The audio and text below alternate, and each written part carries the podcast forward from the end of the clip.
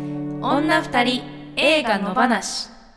さあ始まりました女二人映画の話第68回三田村千春です宇宙魔王ですこの番組ではシンガーソングライターの私たち女二人が映画について野放しに語っていきます映画好きなあなたやこれから好きになるあなたも一緒に楽しくおしゃべりしましょうはいだいぶ夏っぽくなってきたけど、まだ梅雨明けはしてないんだよね、今週って感じですかねあどうなんだろうこれ収録ね時点ではまだしてない、うんでも、らうん雷雨とか結構ねねえちょっっと水害がやっぱりううんんあの毎年のように本当にどこかでとうんどこか誰かがっていうね状況があるからそうですねほんと怖いですねうんうんうんまあ暑くなってきてよりなんですかマスクも暑いし、うん大変ですがうん楽しいことを考えてそうですねいきましょ三田村さん的にはねううん一最近の一大トピックがあーありもうましたもんねはいうん昨日ですね 7月14日三田村千春、うん新しいえーミニアルバム「マーキング」が発売になりましたおめでとうございますありがとうございますどうですか一夜一夜明けてそうですねなんだろう感想を聞きたいですねみんなにああこう全ての人の家にピンポンして感想を聞いて回りたい気 分、うんうんそっかそうですね収録の時点ではまだわかんないですもんねそう収録時点はまだうん直前って感じなので、うん、うんドキドキしてますがまあ嬉しいですね、もここ最近、うんずっと準備してきてはいやっと CD が出たっていう気持ちってどうですかんそうねでも始まりって終わりでもあるからああまたその深い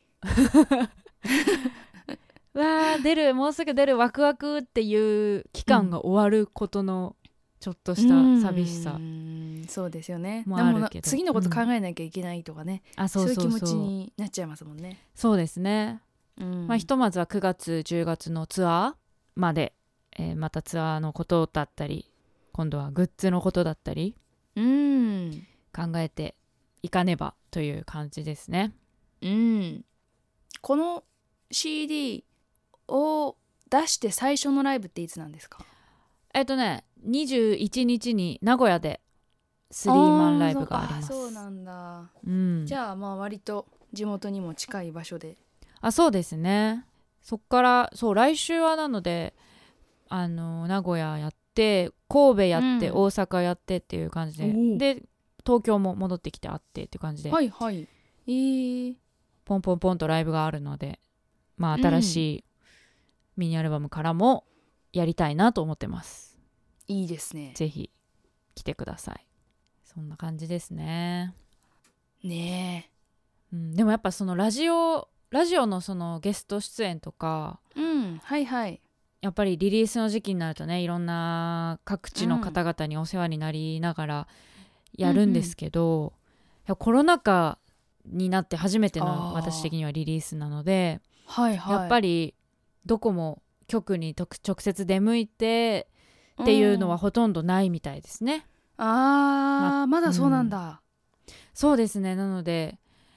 あのーリモートで Zoom で収録したりとかうん電話収録したりとかはいはいっていうのもいくつかありました。東京の局とか東京で収録してるものとかは行ったりとかもありますけど、うんそうですよね局によってはその県外のゲスト入れてませんとかねあそうそうそうそうありますもんねそういう感じなんですよね。まあ、なので、うんそのやっぱそういうキャンペーンに行ってその局の人と直接触れ合ってなんか感じることだったり、伝わってくるものってあるあるので、うんうんまあ、それが今回なんかないなっていうのはちょっとやっぱり寂しさもありますね。確かにね、うんなんていうかそのプロモーションとかキャンペーンって、うん、その、まあ、お客さんに届ける意意味ももちろんあるんだけど、うんなんかそれって本当になんかラジオの出演時間とかで言うと10分とかでそうそうそうでだからその周りに私たちにとって何があるかっていうとその局の人に会ったりだとか、うんそこでなんかこう世間話したりだとか、うんなんかそういうことが結構お客さんに届けるのと同じぐらいっていうかそれぐらい大事なものだったりしますよね。そうねやっぱりなんか人と人だ,、だからうんなんかそこでまた次につながるものがあったりとかもきっとするし、今今私がつながってるこう人たちっていうのは多分そういう中で作ってきたつながりだから、っうんうんていうのはすごい思うね。うんうんこういう時だからこそねそういう人たちには会いたいと思いますけどね。そううんねえまあ各地ラジオもゲストで出出てたりとかしますのでねそういうのも、まあ、今はうんタイムフリー、エリアフリーもあったりするからどんど確かんにね、うん、いろんなところから聞いてほしいなとうん、思うよもう よ思 うよ、聞いてくれよみんな 頼むまあ一生さ懸命そう出てね一生懸命告知してるからそうなの頼むから聞いてくれうんまあ曲はねあのサブスクでも配う信んスタートしてるので、おはい、すねまだちょっと CD 買うかどうかは決めらんねえぜっていう人はまずはサブスクで聞いてうんうんいいなと思ったら応援する気持ちで CD を買ってもらうっていうのがまあ何ていうんですか、新しいやり方というかニュースタンダードですねそうですねはい、んそうかなとはい思いますはいまおちゃんはどうですかはい私もですね、うん CD をねもう間もなくあのこっそり こっそりずっと準備してきてあの本当に出るのかっていううん自分でも不安に というか不安というか疑問 本当に出るんでしょうかっていう気持ちではいあの今準備してますけれども一応8月11日にうん CD を出しますそうとですいねうところではいお知らせだけはしていますの でいやダメですよそこでこうねこう予防線張っちゃうと自はいはい分になんていうの保険をかけちゃうからそうですねはいいや出ますよちゃんと出るんですよそうそうそう出るんですけれどうも、んあのーまだ言えることがほとんどないというかねお ってーいう状況でシングルですよねシングルなんですうんうんなんか別に隠してるわけじゃないんだけど、うん言いそびれてきたらなんか今になっちゃってみたいな感じで大事よオープン オープンソースの時代だから情報をねそうそうそう全部なのでもう間もなくいろいろと言えるようになってくるかと思いますので、 8月11日はい、はいリリースなのでね一生懸命宇宙魔王としては本当だから、うんあの初めてゼロから作ってるので、うん形になるまではいがこう事務所抜けて一人でやるのが初めてなので、うん、いろいろとあれ学びながらやってるところですね。 CD えっ、と、お店でも買えるんでしたっけ、えーとですね茨城県内だけとホーリーホックの、まあ限られた店曲だも舗んで、ねホーリーホックの,、うんあのサッカーチーム水戸ホーリーホックの応援歌なので、うんまあ、CD 屋さんに並ぶのは茨城県内だけになるかと思うんですが、はいはいえー、とあとは通販とかうん私のウェブサあイあまトおでちゃんのうん、はいあのしっぽりとやっていこうかなと思いますので、うん、がっつりとがっつりといきましょう、 そうですねがっつりとうんやっていこうと思いますので、まあ、在庫だけはがっつりとありますのでね、うんどんどんたくさん売っていこうかなと思っておりますののでぜひね、うんあの茨城以外の人は通販利用してもらえるといいなと思います。はいおは願いいします、まあそんな中ですけど、うんまだそのまおちゃんまだねリリース前で忙しい時期かと思うんですけど、はい、もうあの68回なんでね今日うん、そうなんですよ。次の次は70回なわけですよ。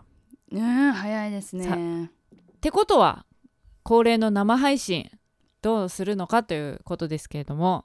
うん、やりますやります。イエーイ。オリンピックやるんだからやるでしょ生配信も。そこと 一で緒なんもそのだ論法。そうですね無観客でやりますか オリンらピックやるんだから、そう無観客 で。こっちとらずっと無観客だから。そうそうそうそう生配信はね。 そうそそううそそうう。そうそうねはいバブル方式でやりますけど、え、そうですね。あのえっと だから2週間後のはい29日、7月29日の木曜日、えー夜9時からかなはい。えー女二人映画の話の YouTube チャンネルにて生配信やります。ははい、い。で何やおやるかというのをねここで初めて今日発表したいと思いますそ。うですね。これまでいろいろやってきましたけれども、前回は金髪作ったりとかね。はい。前回はちょっとゆるゆるふわ企画ということで、うん誕生日パーティーなんかしましたけれどもまあそっうかんらそうか、2ヶ月半ぐらい経つってそうことなかんですよね早いね早いねで今回は なんと豪華はい2本立てということで、うんえっ、とね1つ目が4月にやりました、えー野放し初のイベントにゲスト出演してくれた骨ボーンのエミリさんもうめちゃくちゃ助けてくれましたイベントの時は本当にやっぱあのトーク力と、もうね素晴らしいですね、映から、画の知識と、うんはいまあ、そんな最エ高でしたミリさんが、えー主演されている映画「リスタート」これ、えっと、品川庄司の品川さん品川博さん監督はいの映画ですけれども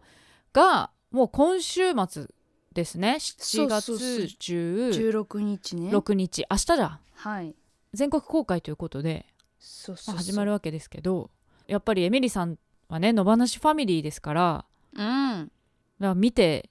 ちょっと喋りたいなということでねえはい予告編も結構やってますしやねってるあのーうん今回のね、アジアの天使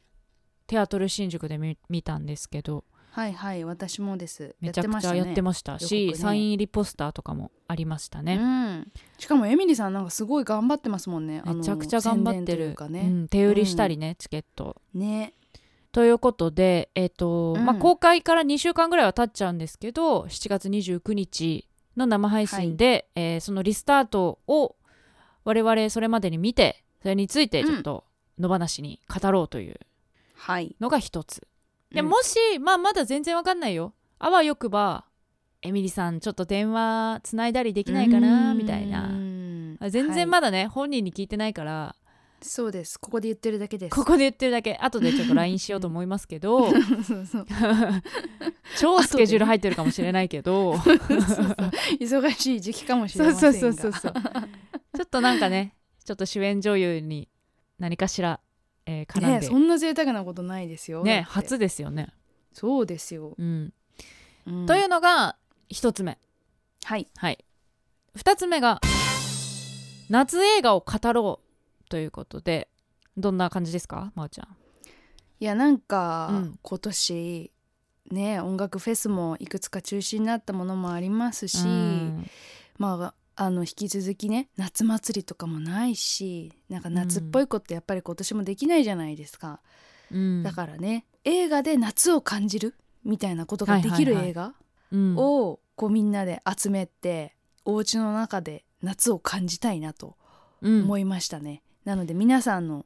おすすめの夏を感じる映画みたいなのをどんどんメールで送ってもらって、はいまあ、みんなで共有していけたらいいかなと思いつつ我々も何本か出してね語っていきたいなっていうふうにうん思って提案させてもらいました、そうですね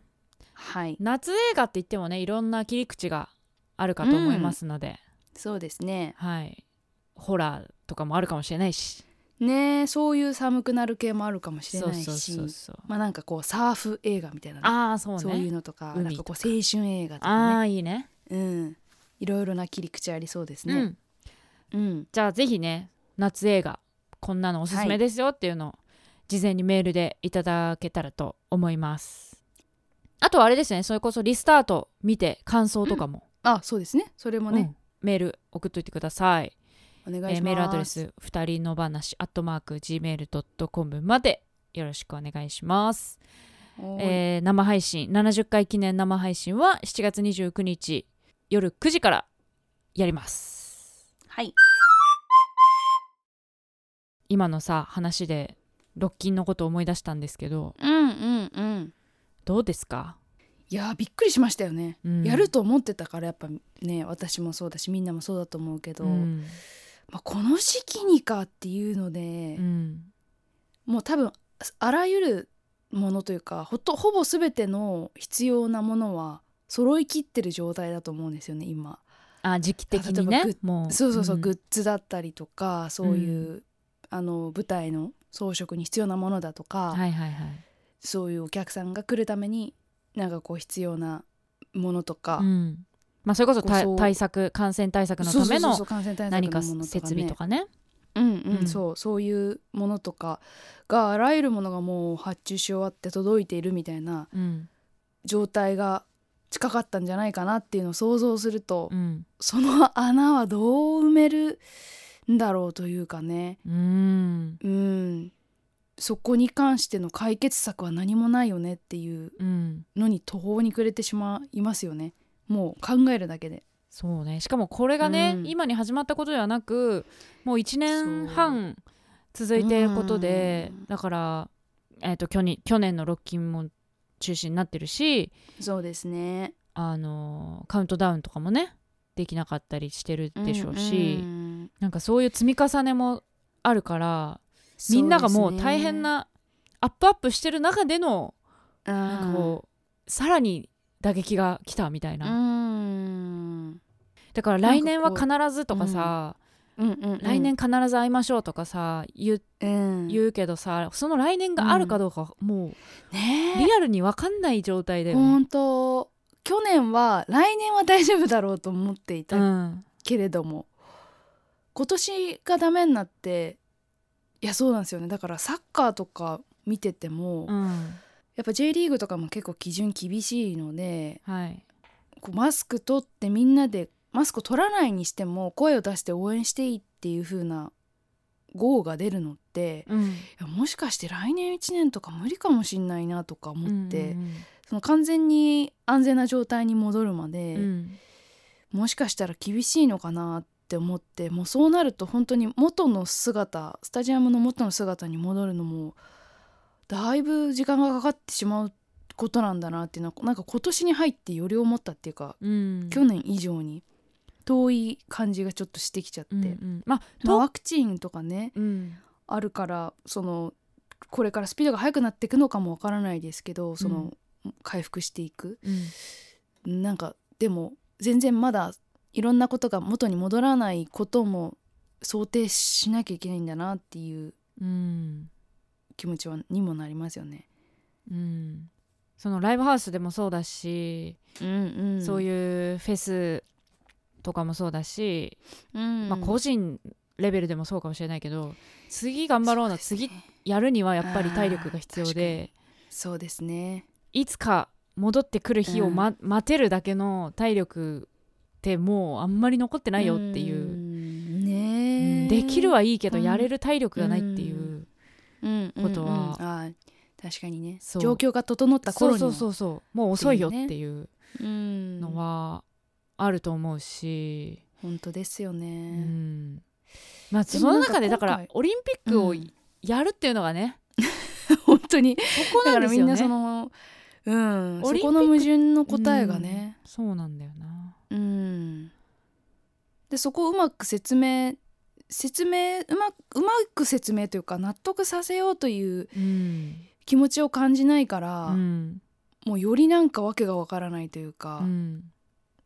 テレビいでやそれでやる気をそがれますよね。あそうね、うんうん、そうそうそうそうなんか元 JOC かなんかの、り JOC 理事みたいな人がこうコメンはいはいテーターとして出てるなんか番組で、ワイドショーみたいなので、はいなんかオリンピックは特別なんですよって言ってて。うん、オリンピックは特別だってことをもっと国民は分かんなきゃいけないんですよみたいなねすごいことを言っててうん、うん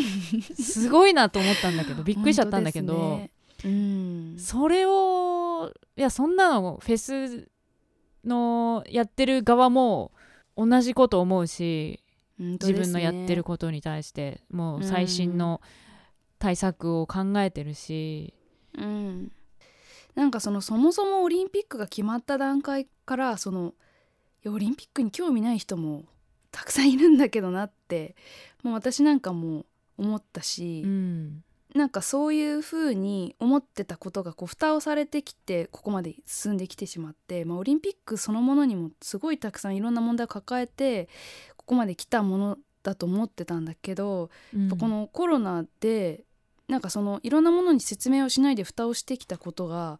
全部こう明るみになってきちゃったっていううんことがなんか良かったのか悪かったのか分かんないけどなんかうんみみんなその我に返ったっていうかオリンピックだからって自分たちの生活より優先できるものではないっていうことがこう分かってきちゃった感じはありますよね。うんいやもちろん選手とかねうん、のには全く悪くないし、もちろんねその選手が頑張ってることに対して水を差すような気持ちはないんだけど、うんはじオリンピック始まってなんかうやむやになっていいく感じがすごくしていて、うんなんか感動したからいいじゃん的なうんうんうんことではないよねっていう、うんどうしどうしてくれんだろうっていうのはねえ本当ですよね思ってる、うん、んいやそうだからこのまま本当に日本って良くない方向にというか形が崩れてってるのをなんとかなんとかなんかこうつないでってるみたいな状態がうん続いていってしまうんだろうかっていうこのオリンピック以後のことまで想像するとなんかいろいろ諦めたくなる気持ちにもなるけど、うん、でも、も諦めないでちゃんと声を上げなきゃいけないしうん自分たちの生活も守らなきゃいけないしっていうね生きていかなきゃいけないしっていううん、なんか本当に途方もない気持ちになりますよねオリンピックの報道を見てると。そうですねうんなんでこんなに気持ちが通じ合わないんだろうってすごい思いますよ ね。なんで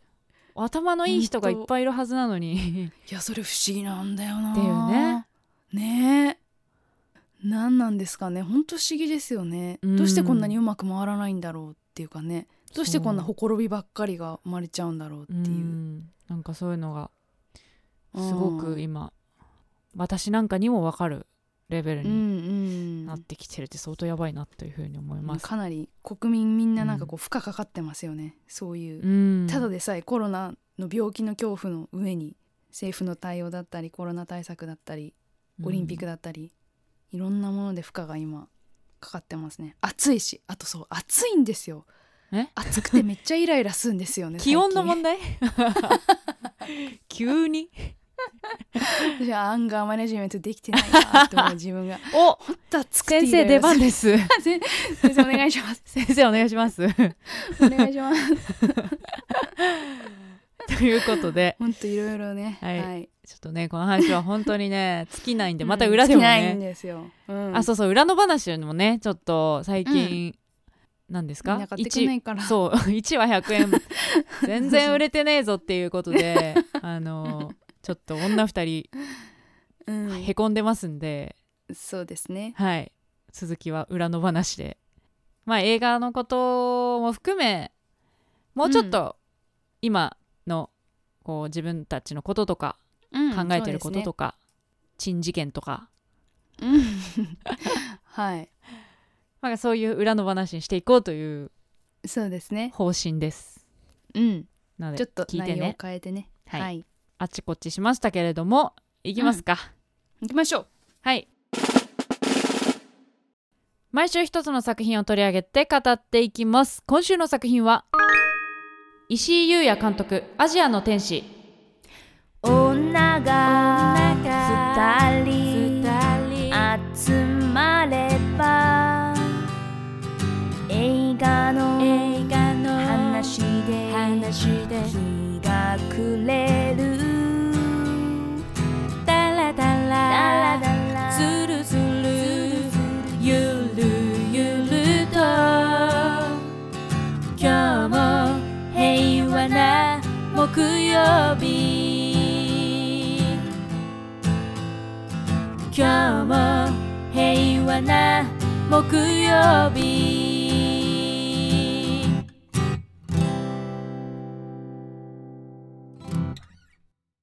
船を編むの石井優也監督が韓国人スタッフキャストともにオール韓国ロケで取り上げた作品一人息子の学を持つ青木剛は妻を病気で亡くし疎遠になっていた兄が暮らすソウルへ渡る兄からは韓国で仕事があると言われていたのだが剛の期待とは違い兄はその日暮らしの貧しい生活を送っていた剛はほとんど韓国語も話せないまま怪しい化粧品の輸入販売を手伝い始める一方ソウルでタレント活動をするチェ・ソルは一番のステージで誰も聴いていない歌を歌う仕事しかなく所属事務所の社長と関係を持ちながら仕事や家族との関係について心を悩ませていった主人公剛を池松壮亮兄を小田切丈が演演じるその他ソル役に金子綾子とパック爆裂なんだろう、なんだろうちょっと読み方がわかんないねなんか映画ですね、うんのチェ・ヒソなどキャストやスタッフの多くは韓国人が務め務めている2021年制作日本はいまあねこないこないだというか、ちょっと前に「茜色に焼かれる」を扱った、はい、えー石井監督すごいあの、うん、ポンポンポーンと作品をねえ出してるよねこ3本の連続作品もかねなあそうなるんですかうん、茜色に焼かれるの直前に撮った映画だっていうねアジアの天使はうね、ん、そうそうそうコロナうんコロナ禍禍ギリにギリ入みるたい直な、前ねえうんまあまあその前のうん2020年「生きちゃったあ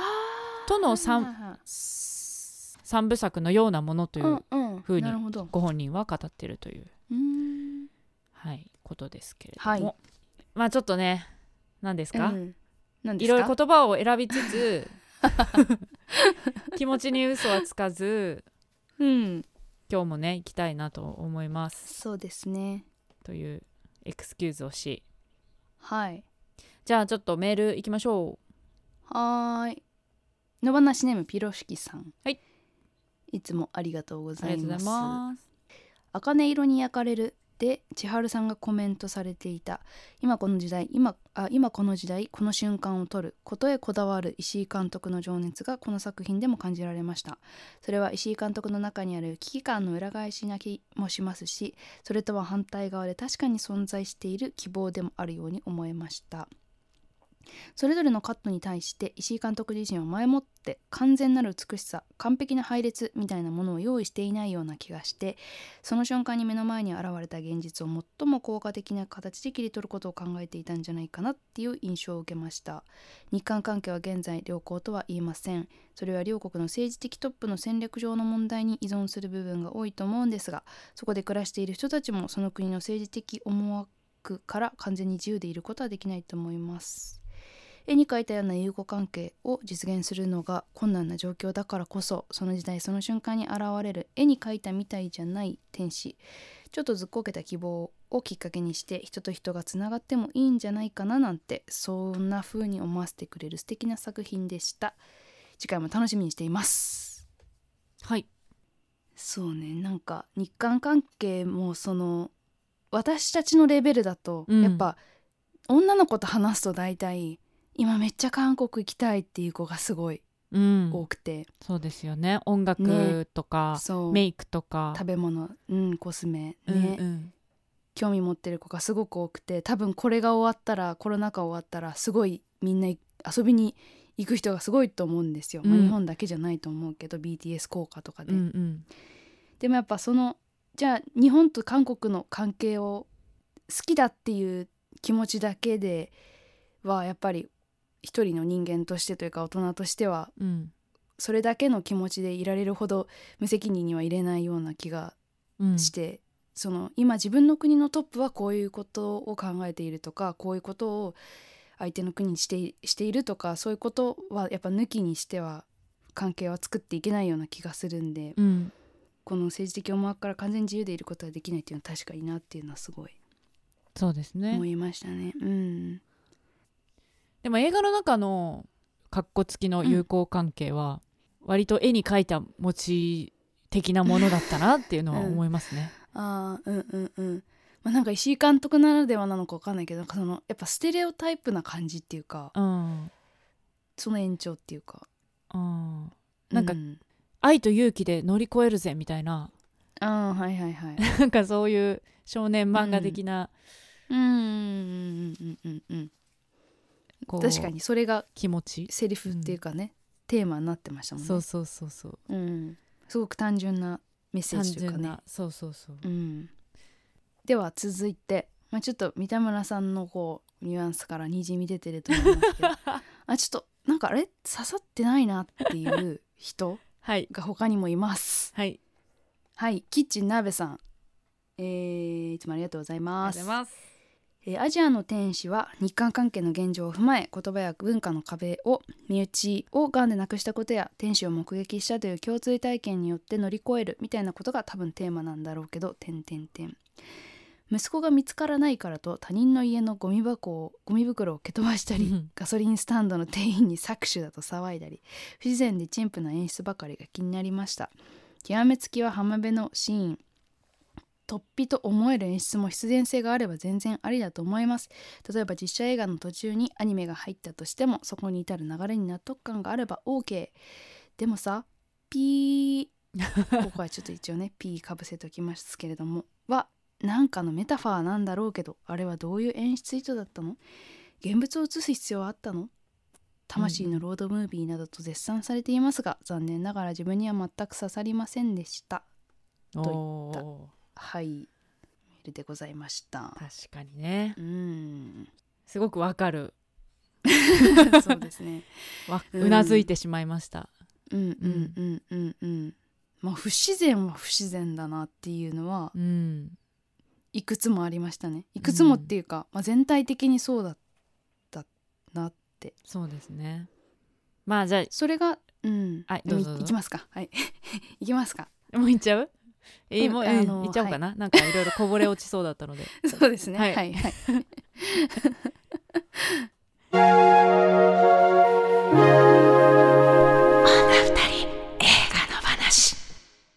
女二人の推しポイントこの映画の推しポイントをお互いにプレゼンしようというコーナーですあどっちだっけあじゃあ一応私推しポイントあるんで推あしポイントある方から言っていいですか ある方からはいはいはいいやあるよはい私もわかりましたはい、 どうぞはい宇宙回ってき推しポイントその1日本と韓国の関係そのものだったとも言えるなと思いましたおうえこれなんか推しポイントで大丈夫、あはいはいはい推しポイントはい、です推しポイントでですはいはいはいはい推しポイントですなんかそのその不自然さだとか、うんえーっとまあその踏み込まないというか踏み込めないっていうか踏み込まないことでうまくいってる部分があるみたいなところとか、うっんていうのがこう日本と韓国の今の感じなのかなって、まあ、私も全然自分たちの国の歴史についても全然不勉強だからわからないとこも多いけれどもなんかそういうところもうすその踏み込まないで現在の自分たちを探り合いながらやろうとしてる感じとか、えっと、主人公の、まあ、池松壮亮君が演じている剛っていう、まあ、父親なんですけれどもうん彼はその息子の学を連れてなんでか分かんないけど韓国韓国に行っちゃうんですよ ねその家を引き払って、うん日本の家を全部引き払ってうんでなんだか分かんないけどお兄さん頼ってきちゃうんですよね。うんでどう考えても頼っちゃいけないような顔をしている そうですね頼っちゃいけない人代表みたいな顔の小田切城。うんを頼ってきてしまってでなんかその中で大切なのは相互理解だからなって息子に言い聞かせながらも自分はは一言も韓国語が喋れないんですよね、そうよね挨拶すらも言えないんですよねいやもうあので最最初初かかららもうそこでちょっと冷めちゃったん だよなこいつは何なのってそう思いましたよねなんか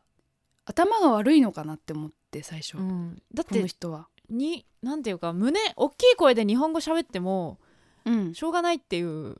うんことはわかるはずなのに、うんずっと日本語で「なんだよ」とか、うん弟なんだよ」とかうん言言ってもしょうがないよってういう。んねで、うんそういう役なのかなって最初はまあ思っていて、はいはい。で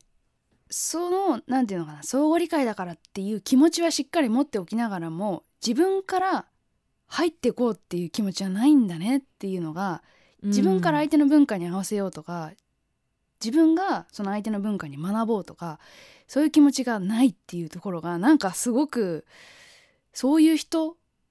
いるよいるんだろうなこの国にもたくさんって思って。うんでその,、まあ、その日本と韓国の関係だけじゃなくてその外の文化をを外と仲良くした方が絶対お互いにとっていいのにそのやり方がわからない人とか、うんなぜかやり方を学ぼうとしない人とかそういう人はこういう剛みたいな人口では立派なこと言うけどその行動がなかなかできないっていうなかなかその行動に移せないっていうのが、うんまあ、映画の中でもなかなか逃げ切らない行動をたくさんしますけど、うん今お前それじゃねえだろみたいなこといっぱいするけどなんかそういう感じとかがまあなんか日本と韓国の関係とか多文化とか異文化とか近くにあるのになかなか相入れないものとか、そういう関係そのものだなというのはなんとなく映画を見ていて感じましたね。うんそうですねあんなに何も知らずに来る かねいやそうもう本ちょっと当にそうなんですよ。子供いや本当あのね学ぶくんが本当にかわいそうって思ったんだよねそう最後まで、ね、うん。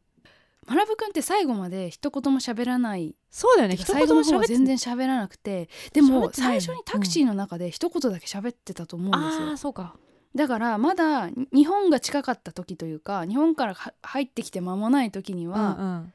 父親とのコミュニケーションも取ろうとしてたし、うん言葉も発してたのに、だんだんそれができなくなってっちゃって彼は。うん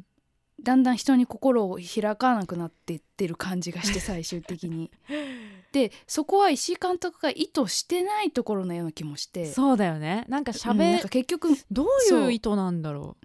うん、だから息子にセリフを与えてないっう、うんていうのに、自覚的になってるのかなってないのか分かんないけどだからだんだんその息子の存在がないがしろになっていく感じが、うんその剛のそのものでもあるしそのそうだね監督の中でも存在が薄れてって、うんやっぱ自分の世界にすごく最終的にはなってったんじゃないかなっていうのをすごく感じさせせる存在でしたよね、本当学ですぶよが。学校行かしてあげてってすごい思った、うんねずっと旅してないだって勉強とでかしてましたようね。んね ではいきます三田村千春的推しポイントその1韓国料理が食べたくなりますえあのごめんなさいなんかあ ねれ頑張って探したらやっぱこういうところだったんですよね韓国映画見るたびに言ってるやつですねそ れね、まあそうですね私たちが はいまあでもね結構印象的なシーンでありましたもんねそうです食べるねっていうのがねそうそうそう、最後のところとかねうん、うん、ねその食べるで食べ方も韓国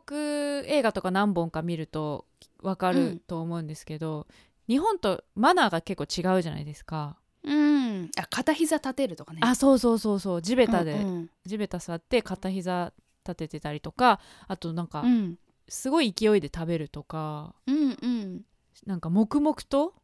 なんかそんなイメージあるんですよね韓国うん食事シーンって、はいはい確かにそうですねあれじゃないパラサイトとかでもなんかあー確あかのに豪邸に忍び込んで、うわーって喋らずに黙々と食べるみたいなうん、あったと思うんですすけど、なんかそんなイメージがあって韓国うんうん映画の食事シーンってなんかそれを、えーとまあ、終終盤でそういうシーンがあって、それをみんなでまあなんだろう疑似的に家族みたいな状況で一つのテーブルを囲んで食べるっていうところにオチを持ってきてるネタバレですけど、うんっていうのもまあそれでこうなんだろう関係性うんを表してるんだろうなっていうのは思いました。うんうんなんか、ああの韓国独特の食事シーンを撮りたかったのかなとも思いましたうんうんうんうん単純に。確かに、うんそこに何かきっと監督自身も感じたんでしょうねそのきっと韓国に自分の中の韓国の好きなとことかイメージとかそこにすごい実感を寄せられるところだったのかもしれないですねそうですねそこでの日本人韓国人、ま、混ざり合ってそれをしてるっていうものので、そのまあ表現してるっていうことでもあるんだろうなっていうふうに思いました。で、うん同じようにその食事シーンと同じように韓国映画でよく、まあ、これが韓国映画っぽいなっていうものとしてよく泣くとかよくよく怒るとか、まあうんそういう感情がすごく豊かなイメージがあって韓国うん映画見てると、まあ、映画の中うんうんだけなのか実際そうなのかは分かんないけどその主人公あヒロインのねソルちゃんもうよく泣いてる、まあ辛いことがあってしくしく泣いちゃったりしてるんですけど、うんそういうところもまあザ韓国映画のイメージみたいなのでそういう風にやっん感じなのかなっていうのも思いましたしあと冒頭、うんいっちゃん最初のシーンでタクシーの運転手さんがすごい怒ってるんですよね、はいはいはいまあ、それもなんか韓国映画っぽいみたいな感じで、うんなんかそのなんか何言ってるか分かんないけどすごい怒ってるみたいな感じにこうしたかったのかなっていう風にも、だからそういうやりたいことなんかやあこれやってみたかったみたいな思惑こう随所で感じました。うんうんうん、そうだから日本人が考える韓国っていうものもやっぱちょっと感じましたよねそうねステレオタイプな、そのうんなんだろう日本人が日本にいて考えた韓国って感じがするっつうかなんか日本にすごい近かってやっぱ全体的に近いなと思ったっつうかあその食事に関してはすごい韓国を感じたけど、うんそれ以外で韓国って感じはあんまりもちろん韓国人が取ったわけじゃないから、うんそう思うのは当然かもしれないけどやっぱ日本人が考えた韓国って感じはすごいしたなっていううんうんのはありましたねなんか街並みとかもすごい似てるじゃないですかやっぱりうん、まあね、だからねなんかここって日本かなって一瞬思うような、うんうん風景とかもすごいいっぱいあったなって思いましたねうんじゃあいきます、はい宇宙魔王的推しポイントその2ぎこちない関係が溶けていく瞬間がたまらなかったですなんかあ今分かり合ったなとか、うんあ今ほどけたな何かがとかあ今一歩近づいたなみたいな瞬間がちょこちょこあってすごく大きくは近寄らないんだけどあちょっと今近づいたなって感じのなんかその微妙なうん一歩みたいなものその微妙なぎこちなさがほろってこう溶けるような感じの瞬間がちょっとグッときましたね。うんうん、あのその最初から全く韓国語を覚えようとしなかった剛と、うんそのソルちゃんが、まあ、夜のコンビニで会うシーンがあるんだけれども、はいはいはいそこでなんで最初からそうしなかったのかなって思ったけど英語で話し始めるんです よね。はいでその時にお互いにその片言の英語なんだけど、うんちょっと通じ合う感じうんうんが、うんあなんかいいなこう人と人が近寄る瞬間ってこういう感じだよねっていう、うんなんかこうちょっとキュンとするような、あうん、そういうあそこは一番そのキュンがあったけど、あうんまあ、他にも結構そういうやり取りが微妙な些細なところであったなっていうその繊細さはすごい好きなところでしたね。うん韓国の人ってさ、日本人より全然英語うまいイメージがあるんだけど、うんうんうん、それってみんななのかなえなんかそれにでもしては、ソルちゃんはい、の片言さがうんすごい片言で、あそれは意図的にそうさせてる気がしたんだよねそのコミュニケーショョンがままならないン、うん、ままならなくするために、うん、韓国の人ってもっと喋れるイメージがあってうん。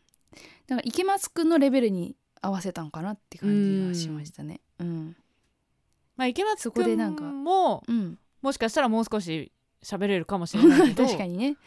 わざと日本人英語っぽい感じで喋ってましたもんね。うんう。んカタカナ英語っぽいっていうか。はいはいはいはい、以上です。はい。じゃあねまあ推しポイントはそんな感じですけ れどもあ、そうなんですね。もう終わりで。えっとよろしねいでしょうかいやあの、推しポイントじゃなくてまあ見てくださいポイントでいい、あ、はいはい。もちろんせめてもちろん。せ めてはい。はいせめてね。うん。じゃあ三田村千春的見てくださいポイントその2小田切城そして池松壮亮さんがこんなにかっこよくない映画も珍しいから見てほしい。確かはい、いや私お二方ともすごい好きな俳優さんでに。う、んもうねなんなら小田切城が出てればいい映画だろうみたいな、ザ映。うん画人みたいな、まあ、そんなイメージですから、楽しみだったんですけど、はい。見終わってこんなにかっこいいと思えない2人 とは逆に珍しいレアなんじゃないかと思いました、はいはい確かに。うん。うんなんだろうその小田切女王はね主人公の池松くんのお兄ちゃんですけれども、うん、まあ軽薄な人っていうのは全然いいんですよ軽薄なキャラクターっていうのは、でも、うんただの軽薄ではなんだろう人間的リアリティが全然なないのでうんうん映画と確しかてすごい軽薄なんだけどどっかで一言でも「あいいお兄ちゃんじゃん」みたいなにねあーうん何かしらのワンエピソード欲しいなって深みを感じられるものがあればいいなって思うと思うんですけど、うんそういうところもなんかなかったなただのそうですねただの嫌な考人えたらうんデリカシーのない軽薄な人だなっていう感じがしまし た。うんうんで池松壮亮さんもやっぱ子供かわいそうって思っちゃうしやっぱ最後の最後ある場面で後悔っていうか反省のを口にするんですよもっと、うんあの学ぶのことをもっと見てあげてなかったとか自分のことばっかりだったって言う,、ん、言うんだけどその直後に学くんのことそっちのけで自分の感情をむき出しにしてるからえ同じ人なのっていう気持ちうに。んすごくなるっていうところで一貫性がなかったですね。うんやっぱり一番はかたくなに日本語を使い胸張って日本語を使い続けるっていうとこ ろが通じない相手に。でなんかそのクライマックスにシーンに至ってはなんかそれが感動させるみたいなことになってるけどうんいやなんかどんどんどんどん冷めていく一生懸命日本語で喋る韓国の人に向かって日本語で喋っうんれば喋るほど私の気持ちは離れていくみたいなことになっていきました、うんどうでしょうかへえうん確かにだから小田切丈ってそのなんかすごくダメ男っぽそうだなとか、うんなんかチャラそうだな例えば「茜色の夕日」えー「茜色に茜色」だった ら、はいはいそのバンドマンでうん他に女がいて、子供まで作っててみたいなうんダメな旦那役うんだったじゃないですか、うんまああそこはそこまで小田切丈のお芝居を見るシーンはなかったですけど、うんそういう役だったりとかあとは私が他に見た映画でも主人公の彼女をたぶらかす役とか、うんたぶらかすちょっと年上のすごい色気のある男とか、なんうんかそういう役が多いそうねじゃないですか。うんうんだからなんかやっぱ基本はそのその要素はが彼の中にあると思うけど、うんなんでその映画の中にこれだけいろいろ出るかって言ってやっぱそこにそうなるゆゆえんがあったりとか、うんなんかね役としてのその人間の掘り下げがあるから、うんそこに小田切城って人の存在感が出るんだと思うんですけどうんこういう人だと思ってたけど実はっていう部分の実はがなくてこういう人っていうそのチそうャラい雰囲気の軽薄な人っていうものしかないっていうのは確かにそうでしたね。うんでその韓国の3兄弟、えーソルちゃんうんうんとの兄兄弟と妹うんうん、兄と妹はその両親を亡くしてるってことでこう一つの喪失を3人でこう抱えてるっていううん感じでしたけどもそのこっちの兄弟にはその池松壮亮で小田切城兄弟には共通の喪失はなないんですよねその天使を見たことがあるっていううん2人の共通の思い出はあってもはいその喪失を抱えてるのは池松壮亮の方でうんそこの学と剛の親子の方だけだったから小田切城は何も持ってない人になっちゃうっていうかうんね役として何も持ってない感じでしたね。そうですねうん、えー、と韓国ソルちゃんの方の3兄弟はお母さんを病気で亡くしていて、うん池松くんの奥さんも同じ病気で亡くなったっていうことで、うんはいはなんかい通じ合ったりするじゃないですかなんかそういうのなくても通じ合った方がいいんじゃないかなってああ物語として。うんそうだから共通点があればそりゃそうだよそうでしょってなるから、うん共通点なくてあーなるもほどね、そううん共通点なくて言葉も通じなくてだけど人としてすなんか惹かれたとか、うん人としてなんか通じるっていう方がなんかテーマ的にもいいんじゃないかなととうんうん思ったりしましたうんうん言葉を選ぶという言いながら全然選べてないうん気がするんだけどはいじゃあ次のコーナーいきます女二人映画の話監督への指針この番組を通して女二女二人から監督への超勝手なメッセージかっこ指針を送ろうというコーナーです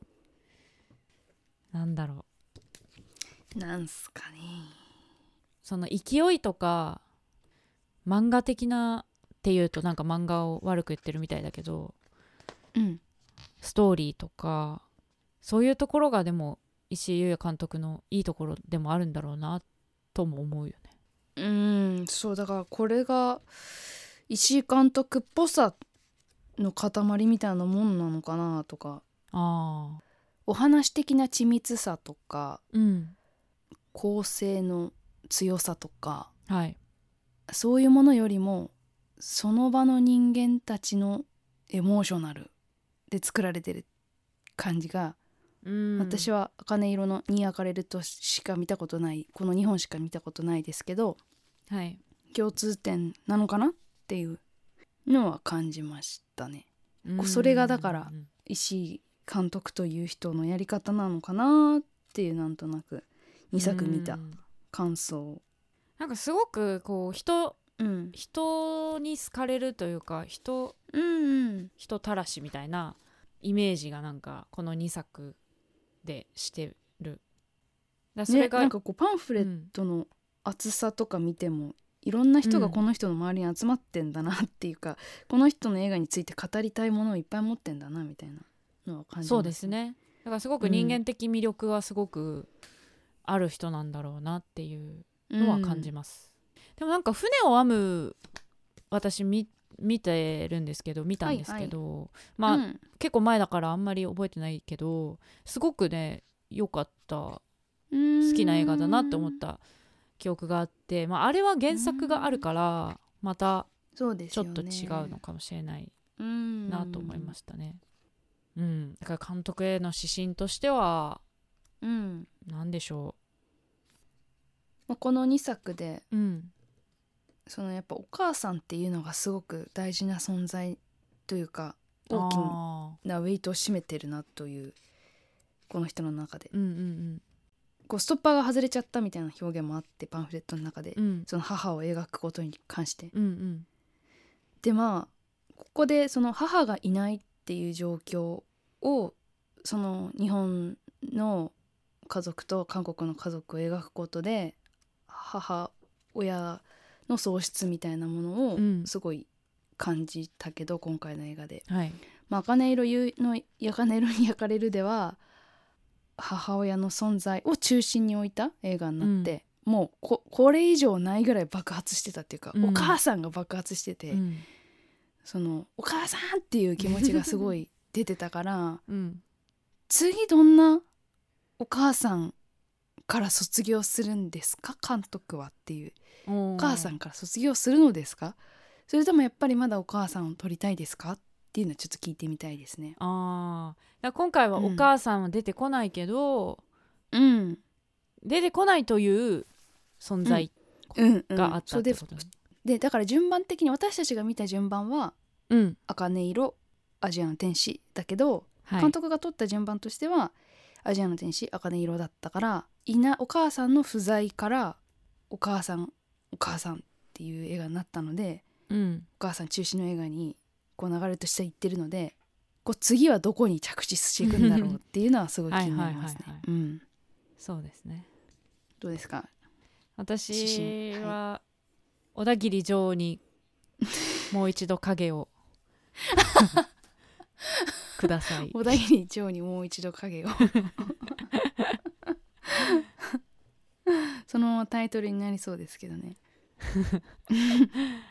そうですねあじゃあそれの流れで言うと池松くんをもう少し大人に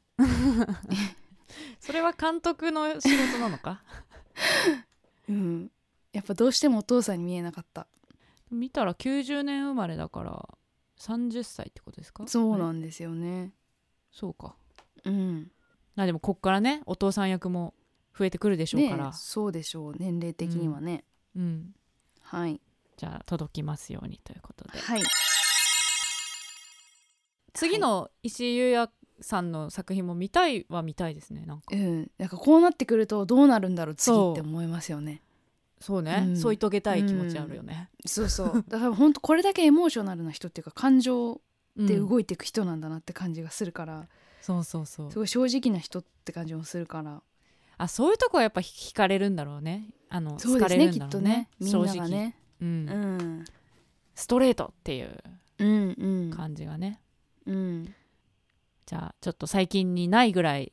うん収録時間が長くなってきた のではいエンディングですはい今夜朝まで映画もいいよね二人の話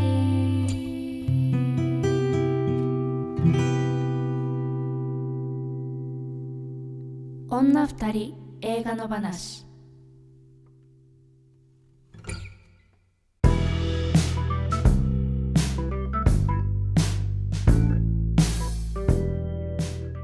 まあ今日はねちょっと前うん半オープニングも長かったですけれども、そうですねオリンピックの文句言ってたのね、オリンピックの文句言って本ねは当にい世を嘆いていましたが、 そうまあ国内でも友好関係は難しいですし、そうですね日本語が通じたって相互理解はできないです,、ですし確かに言葉が同じだろうがねうんうんそうなんですよ難しいね確かにねまあみんなってねそういう時にあの天使を頭 の中に降臨させてうんそうだ天使の話しなきゃいけなかったね まあそれはやっぱ裏ですかねそうですねでもあの人、なん何韓国に一緒に行きたかったのかなあれはあれはなんか深く考えていいものなのか考えちゃいけないものなのかいがやちょっとわから考んえたら負けなのかな そうそうそうそれそういうのも思うだって仲良さそうじゃんみんなうんだからなんかみんなで韓国行きたかったのかなとか思っちゃうんだよなあーつそういう表情してましたよねあの人のそ顔ついてきちゃったみたいな顔してましたもんねそうそうそうそうそうそうそう えなんかそれが見えちゃダメじゃんって思うんだけどねそうであったとしてもわかんないあれについてはどう議論していいかわからないですわからないちょっと裏でこれは裏でちょっとそうです話させて、どうしましょうはいじゃあ次回いきます次回、えー、69回ですね7月22日配信分はロバート・エガース監督「ライトハウス」楽しみです、楽しみですはい、そして再来週、えー7月29日は、えーオープニングでもお話ししたように生配信ですねうんそっかそういう第ことだ70回ということで生配信です7月29日の夜9時から女2人映画の話の YouTube チャンネルでやりますのでチャンネル登録よろしくお願いしますメルールもお待ちしています、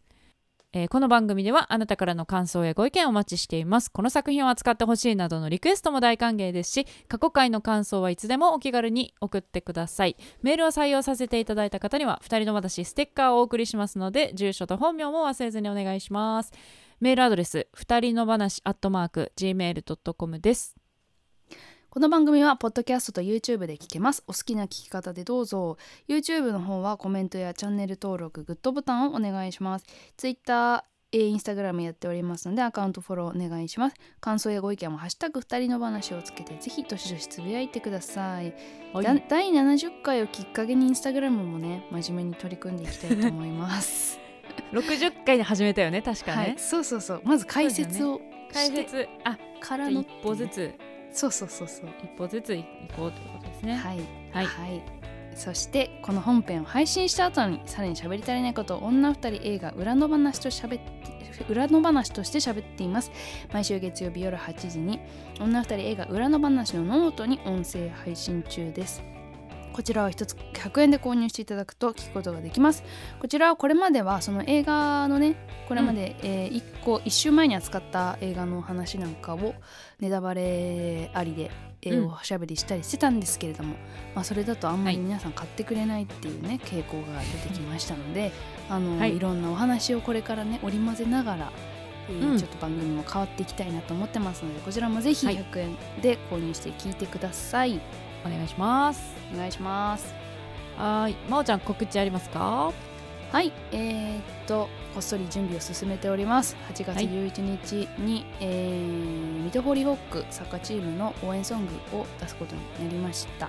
またこちらは詳細が決まり次第お知らせしていきたいと思いますので楽しみにしててください。はーいまだ曲のタイトルとかも発表してない、えーっとですね、そちらはですね、7月の23日に YouTube 生配信を、えーやるんですが、そちらで発表しようと思ってますので、おおはい、楽そしみちでらすのね生配信の方見てほしいので宇宙マンのホームページを見てみてくださいはい